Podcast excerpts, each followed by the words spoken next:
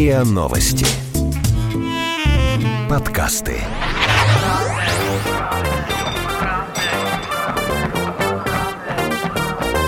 Правда тело.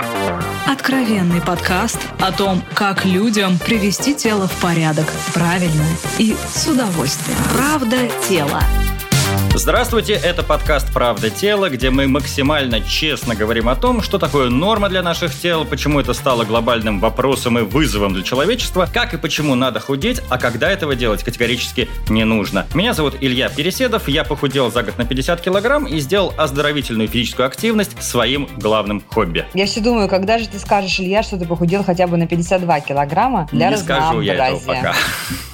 А меня зовут Наталья Лосева, я тоже, кстати, похудела, но не хвастаюсь. Да, умничка. И в этом подкасте мы разбираемся о том, как правильно подойти к такому к честному, хорошему, нормальному телу, как его полюбить, надо ли садиться на диеты, как правильно заниматься спортом, или вообще не надо, может быть, не худеть, не спортом заниматься. У нас будет много лайфхаков, советов и даже волшебных таблеток, иногда много спорного, но на той подкаст, чтобы мы дискутировали. Иными словами, я хочу, чтобы мы сегодня поговорили о психологических причинах лишнего веса. И Илья привел сегодня потрясающего, на мой взгляд, эксперта. Но сейчас Илья скажет вам все ее регалии, вы тоже удивитесь, как удивилась я. Ну, смотрите, я очень э, рад действительно, что сегодня у нас в гостях Ирина Малкина-Пых, доктор физико-математических наук, психолог, профессор кафедры консультативной психологии и психологии здоровья Санкт-Петербургского государственного университета психологии и социальной работы. Я сразу должен сказать, что мы с Ириной не знакомы, просто поскольку меня волнует сегодня тема сохранения вот своего здорового веса, я изучаю материалы, источники, в том числе из научной среды. Ну и честно скажу, из того, что попадало мне в руки, вот э, тексты и выступления Ирины, они, ну, как-то срезонировали больше всего, показались мне наиболее, ну, что называется, как бы такими обоснованными, адекватными и глубокими. Поэтому я решил пригласить ее к нам на разговор. Первый раз в моей жизни человек, который доктор наук физико-математических, в то же время психолог, это глубоко разбирающийся в теме.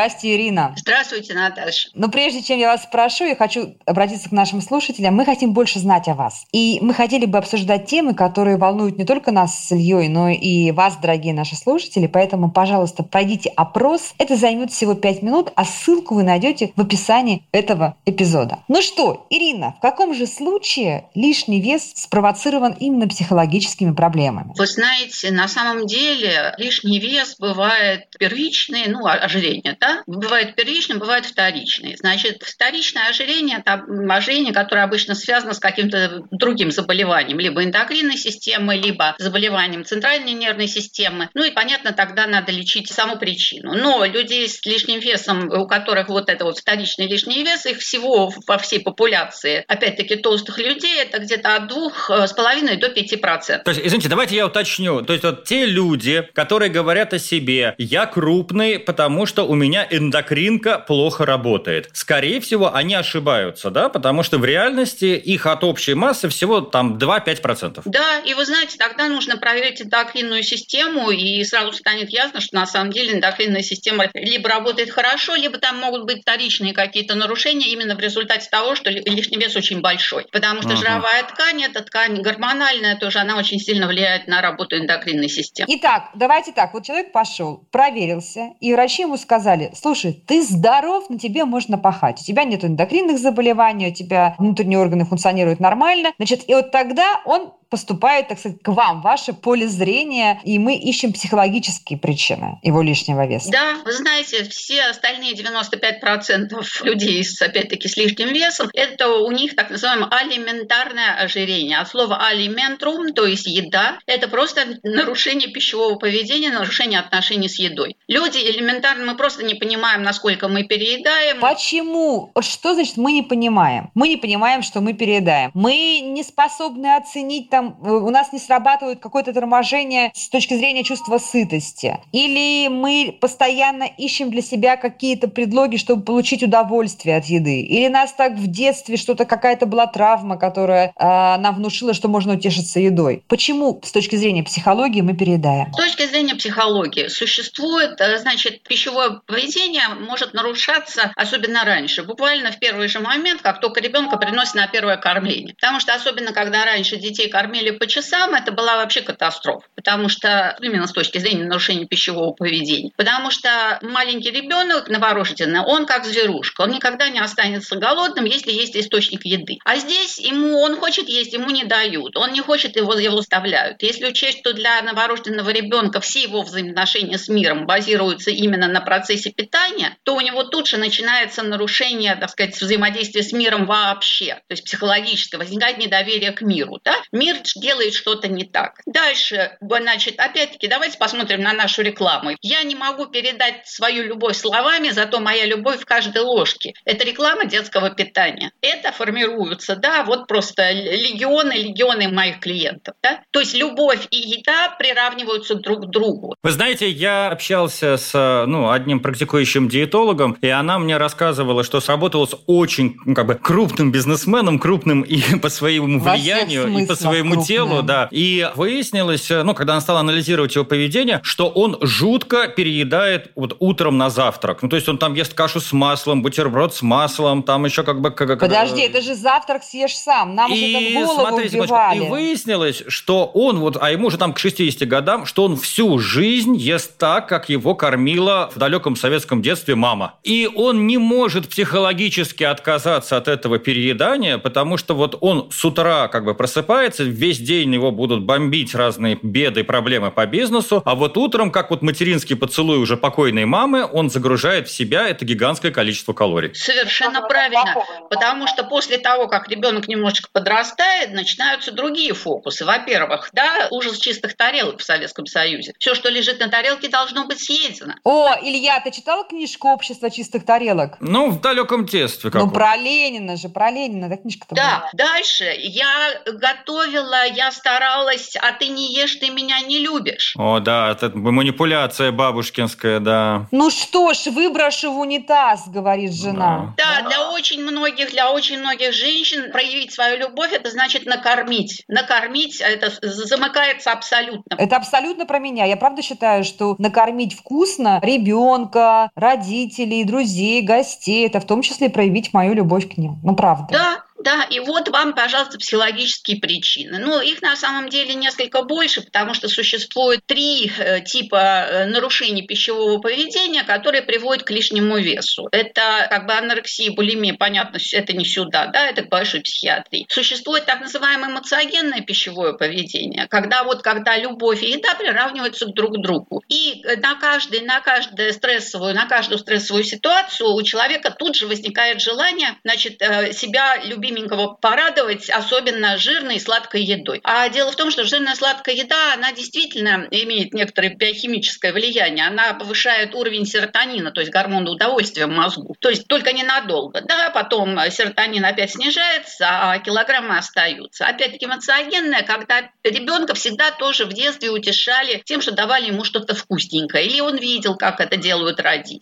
Второй тип э, нарушения пищевого поведения – это так называемое, опять-таки, ограничение ограничительная. Да, почему ни одна диета никогда не приводит к стабильному снижению лишнего веса? Ни одна. Ну, только если вы не балерина или не модель, когда есть очень сильная мотивация ограничения соблюдать. Ирина, что вы имеете в виду под стабильным? Постепенное снижение или что мы потеряли вес и закрепили эту потерю? Когда человек садится, да, ну, не знаю как, начинает использовать любую диету абсолютно, значит, для организма это что? Для организма это страх физической смерти значит, снизилось питание, значит, скорее всего, я умру. Там меняется даже физиология желудка. То есть наш организм начинает запасать из того, что ему дают, 300%, даже из воды. Нет, ну, скажите, ну, кажется, это противоречит э, второму закону термодинамики, чтобы из воды мы могли получать какие-то калории. Ну, подожди, жировая клетка состоит из воды нам во многом. Просто жировая клетка напитывается H2O, и все. Вот, и поэтому, да, человек может сбросить вес хоть как угодно, да, но потом человек, опять, как я говорю, он слезает с диеты, он опять начинает начинает питаться более-менее так, как он всю жизнь привык, килограммы возвращаются, еще подружек приводят, потому что минимум месяц еще организм находится в вот этом экономном режиме усвоения, да, и говорит нам, своему хозяину, ну погоди, погоди, вот я сейчас накоплю, и уж тогда ты со мной точно ничего не сделаешь. Поэтому здесь как раз очень простой механизм, поэтому всегда, когда люди ко мне приходят с этим вопросом, я говорю, никаких диет, никаких ограничений. Есть ровно один закон, да, коридор калорийности. Нет, секундочку, но мне кажется, мы здесь э, упираемся в некий спор о словах. Потому что если, например, я ем в день 5000 килокалорий, а мне для нормального существования нужно 2000 килокалорий, и если вы будете убеждать меня есть вместо там 5-2000 килокалорий, я буду воспринимать это как диету. Как потому диету, что я конечно. буду ограничивать себя от привычной мне пищи. Но в данном случае я просто перестану толстеть. Но как бы ну, мой вес даже не будет меняться. Нет, тут Поэтому вопрос ведь как Я думаю, что когда вы воспримет говорите про диету, вы, наверное, имеете в виду потребление килокалорий, ну вот меньше того, что человеку нужно, меньше, чем человек тратит в сутки. Да, меньше физиологической нормы. Правда тела. Правда тела.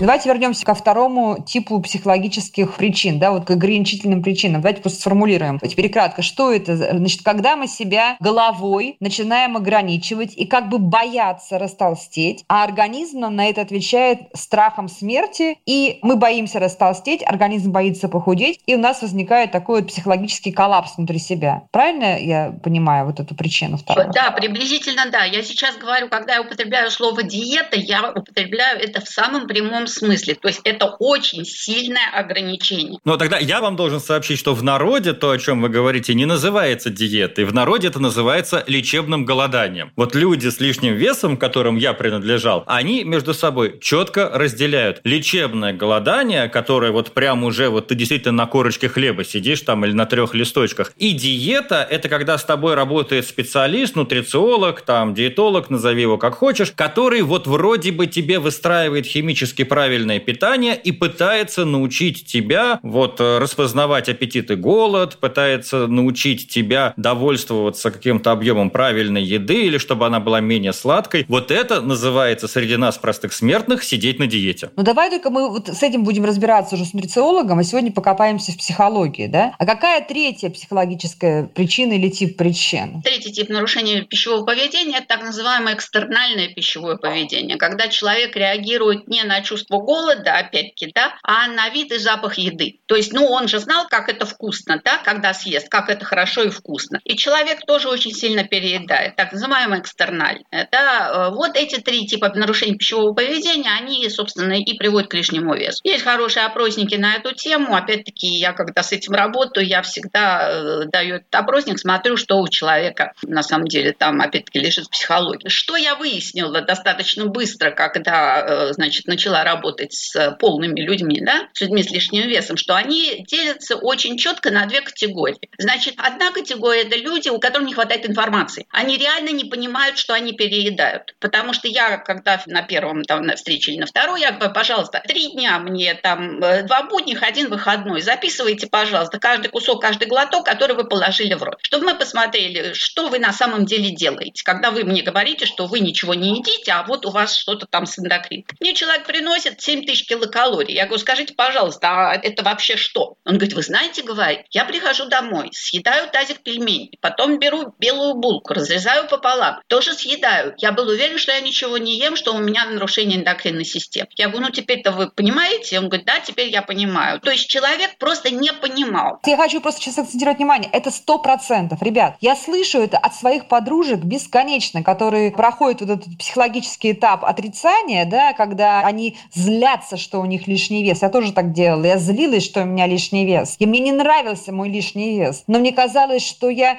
мне просто не повезло с метаболизмом или с физиологией, потому что я ничего не ем. Я правда так думала. И мои подружки так большинство считают, я же ничего не ем. Но когда ты скачиваешь какое-то приложение, или я прав, их очень много сейчас, и просто три дня начинаешь заносить, только по-честному, вот, вот без дураков, начинаешь заносить каждую конфетку, каждый бутербродик, колбаску на ночь отрезал даже без хлеба, да, там да курочку ты съел, там ножку вторую, Ой, третью. ой, Ты у же- меня прям уже рот слюнями вот, не... э, Я наполняется, еще, как ты слушай, знаешь, что я тебе еще описываешь. скажу плов, например.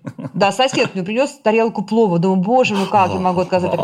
Слушайте, и когда ты начинаешь это записывать, а ты знаешь, что ты ничего не ешь. Ребят, ты убежден, ты ничего не ел вообще сегодня. И вдруг начинаешь смотреть 5000 калорий. Это очень важный момент. Самообман. Это правда в голове. Потому что мой желудок должен был уже, и кровь моя должна была насытиться, да, и мозг мой должен был насытиться. Но нет. Тот мозг, который получает сигналы из желудка, он может, ну, из крови, да, он, может быть, и насытился. А тот мой мозг, который мне говорит, деточка, съешь, это вкусно, заешь что-нибудь, ты ничего сегодня не ела. Вот он меня обманывал. Коллеги, можно я продолжу один момент? Одна категория людей, которым нужна просто информация, да, они просто не понимают, что они переедают, и эти люди на самом деле уходят, из, проходили из программы очень быстро, говорили, ой, да, я все понял, я пошел. У людей не было никаких на самом деле, как сказать, сопутствующих психологических проблем, ну, которые приводили к тому, что они переедают, что они используют еду как не, ну, не как еду, а как что-то другое, как замещающую какую-то, как замещающую субстанцию. И вторая э, примерно равная категория людей – это люди, у которых есть на самом деле различные психологические проблемы с самооценкой, с тревожностью, с перфекционизмом, еще с чем-то, еще с чем-то, где еда действительно служит как некоторый агент, который э, помогает решать стрессовые ситуации. Как это работает? Как это происходит? Почему человек с низкой самооценкой тянется, идет к холодильнику? Человек с низкой самооценкой идет к холодильнику, потому что это самый быстрый, быстрый способ преодоления стресса. Но подождите, еда на химическом уровне действует как наркотик, провоцирует у него в мозгу какие-то процессы, которые создают иллюзию удовольствия и счастья, Повышение да? уровня серотонина. Жирная сладкая еда повышает уровень серотонина. Скажите, пожалуйста, а вот есть зависимость физиологическая от еды, как от наркотика, как от никотина, от других каких-нибудь химических элементов? Теоретически есть же такой термин пищевой алкоголизм. Значит, то есть э, мужчины пьют, женщины едят. В этом смысле, конечно, и словосочетание пищевая аддикция тоже существует. Наверное, здесь тоже можно работать как с аддикциями, но опять тогда мы уходим уже в область именно аддиктивного поведения, да, потому что любое аддиктивное поведение, алкоголизм, наркомания, игровая зависимость и так далее, и так далее по списку. Пищевая аддикция туда же. Тогда надо работать именно с э, проблемой зависимости. А помнишь, Илья, мы с тобой часто обращаемся к религиоведению. А знаете почему? Потому что это очень подробное бытовое наследие тех проблем или тех... Я помню, что в монастырях разделяли чревоугодие и гортанобесие вот. раньше. Вот языка, чрево... да, вот... Чревоугодие – это желание набить желудок, а гортанобесие – это попробовать как можно больше разных Вкусного и вкусов. насладиться да. вкусом. Вот понимаешь, ведь получается, что эволюционно это прям много-много веков уже, да, пристрастие человека к э, излишнему удовольствию от еды. Вот, то есть не проблема 21 или 20 века. А вот скажите, пожалуйста, Ирина, а когда человек использует еду как отдых? Вот у меня есть прекрасная подруга, очень деятельная такая, активная мама девятерых детей. У нее дети лауреаты, победители, и она действительно очень много с ними работает. Это целый такой менеджмент. И она мне говорит, знаешь, вот когда они все легли спать, я наконец-то сажусь, мы садимся с мужем, я накрываю стол, и я, у меня просто есть 40 минут времени для себя, когда я ем и отдыхаю, я ем и разгружаюсь. И у нее получается единственный прием пищи вечером, долгий, обильный, калорийный, который приносит ей лишние килограммы, но для нее это, вот вы даже не объясните, что это для нее, да, то есть это явно какой-то выход из ее очень интенсивной, очень нагруженной жизни. Это такой способ Правильно. работать с перегрузкой здесь встает вопрос, а почему нельзя уделить время себе, те же самые 40 минут, да, без еды? Наверное, тоже когда-то человека научили. Вы знаете, это очень хорошо видно, вот особенно в советские времена, когда, да, человек просто так не может уйти с рабочего места. Кто-то может пойти покурить, а вот кто-то, кто не курит, тот пойдет чайку попьет с э, плюшечкой. Я ж, ну я угу. же занят, да, вот я же ем, просто так я пойти посидеть не могу, а вот плюшечкой чаю, чаю я могу, да. И здесь тоже вашу замечательную подругу когда-то научили, что вот еда, вот э, уделить время себе и отдохнуть, это в основном при помощи помощи еды, да. Хотя, вы понимаете, да, на те же самые 40 минут могла бы позаниматься чем-нибудь другим. Правда тело. Правда тело. Правда тело. Ну вот смотрите, я слушаю Ирину и понимаю, что избавление от пищевой зависимости никогда не бывает легким в том плане, что даже если оно основывается на недостатке информации, это предполагает внутри себя какое-то волевое решение. То есть в ситуации, когда все переедают, потому что их научили родители, я не буду переедать, а следовать четко логике отведенных мне калорий. В ситуации, когда у нас сохраняется культ еды и что хлеб нельзя выбрасывать, я буду выбрасывать хлеб, я буду смывать в унитазе красную икру, если я ее не доел, потому что мне это не нужно. Это уже само по себе подвиг. А если мы говорим о том, что у человека есть еще какая-то эмоциональная привязка к этому, если он компенсирует какие-то свои внутренние траблы, ну тогда ему получается еще и в 10 раз сложнее с этим разобраться. Вы э, или абсолютно правы, потому что еда – это еще процесс еды, да, это социальный, это социальный процесс. Конечно,